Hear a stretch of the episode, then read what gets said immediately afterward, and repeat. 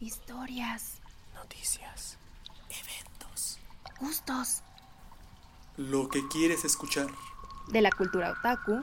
De los videojuegos. De lo underground. Todo eso y mucho más. Bienvenidos sean. Esto, es La Cueva de las Voces.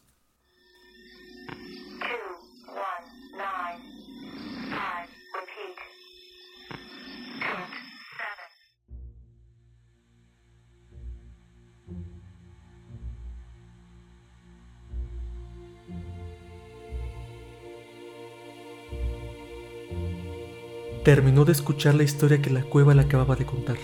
Abrió los ojos y se volvió a encontrar con la negrura de la caverna frente a él. Llevaba ya varios días en un bloqueo creativo que le impedía seguir con la obra que meses atrás había comenzado con tanto ánimo y expectativas. Lo que alguna vez lo llenaba de energía y le brindaba tardes en las que le permitía a su imaginación volar, El día de hoy se encontraba estancado y no era capaz de escribir ni siquiera unas cuantas líneas antes de que la desidia lo invadiera nuevamente.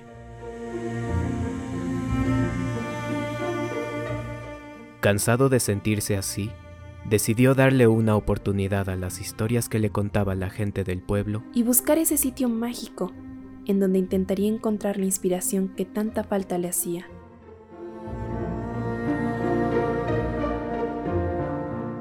Al principio no sabía exactamente qué esperar de la ayuda que la cueva y las voces le ofrecerían.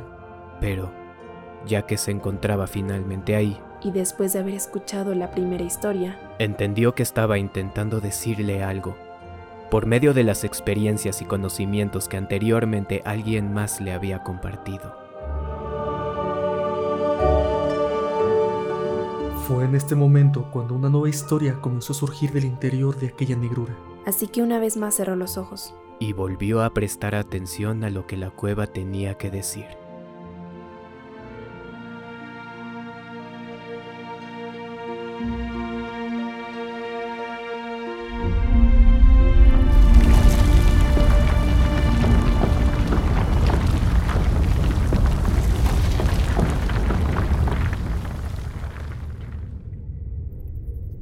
Nunca quise dedicarme a esto, pero me gustaba mucho escribir de niña.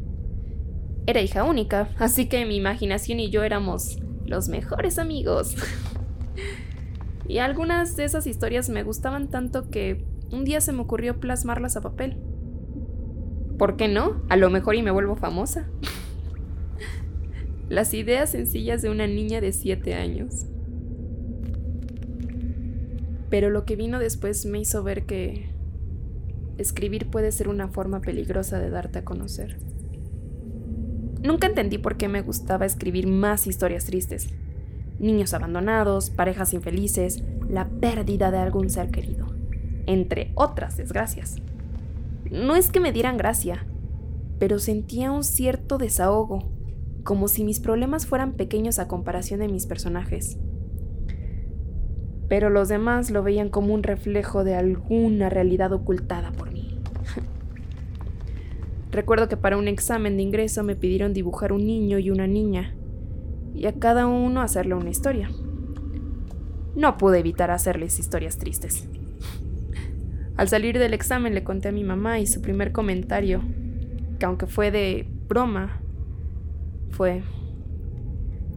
Ya estuvo que no te aceptaron. Van a pensar que tienes problemas. Ya me había hecho comentarios parecidos a ese. Pero después de tantos textos que había leído, ya sabía que ese era mi estilo. Aunque aún no lo comprendía. Pero ese comentario en particular me preocupó. ¿Acaso tenía algo malo en mí por imaginarme historias tristes? Pero la gota que derramó el vaso fue un día en clases, cuando un compañero encontró una de mis historias en el suelo y comenzó a burlarse de ella junto con todos los demás, preguntándose quién habría escrito esas tonterías. Negué mi historia, mis sentimientos. Rechacé una parte que era de mí. Después de eso no quise volver a escribir. Y así lo hice hasta que las palabras dejaron de salir de mi boca. Cada vez me expresaba menos y cada vez me costaba más decir lo que pensaba. Todos los pensamientos guardados de cada día, cada mes, cada año se volvían un peso enorme. Todo el tiempo estaba cansada. Eso de que las palabras pesan ya no parecía una expresión, sino algo literal. Pero alguien me salvó de ese silencio. Mientras buscaba una cosa en mi cuarto, encontré un viejo diario de cuando tenía 9, 10 años. Leerlo me trajo tanto buenos recuerdos como sustos de la mala ortografía que tenía. Descubrí que jamás había acabado el cuaderno. Pobre, lo había privado de su objetivo, al igual que mis manos. Y solo por necedad decidí acabarlo. Dos o tres veces a la semana escribía en él. Decía cómo me sentía, lo que me había pasado, pensamientos que pasaban por mi mente y así como decidí dejar de escribir un día, al otro me encontraba otra vez escribiendo. Y no paré ahí.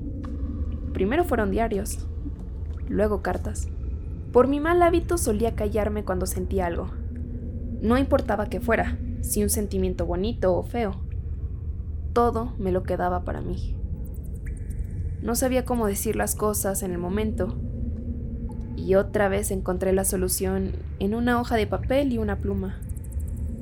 Comencé a escribirle cartas a las personas. Y aunque la mayoría nunca las mandé, se sentía bien volverme a quitar ese peso. Ahora el único peso que quedaba estaba en mi mente. Todas esas historias que no quise volver a expresar estaban ahí, preparándose para comenzar a vivir. Evidentemente tenía miedo de volver a ser criticada, pero tenía más dolor de no poder sacar todos esos sentimientos a través de personajes ficticios en situaciones dolorosas, porque esa era la razón por la que hacía historias tristes tomaba un sentimiento de mi vida y lo llevaba a una situación extrema. Porque si aún así mis personajes lograban aprender algo de esto, o lo superaban para volverse mejor persona, entonces yo también podía.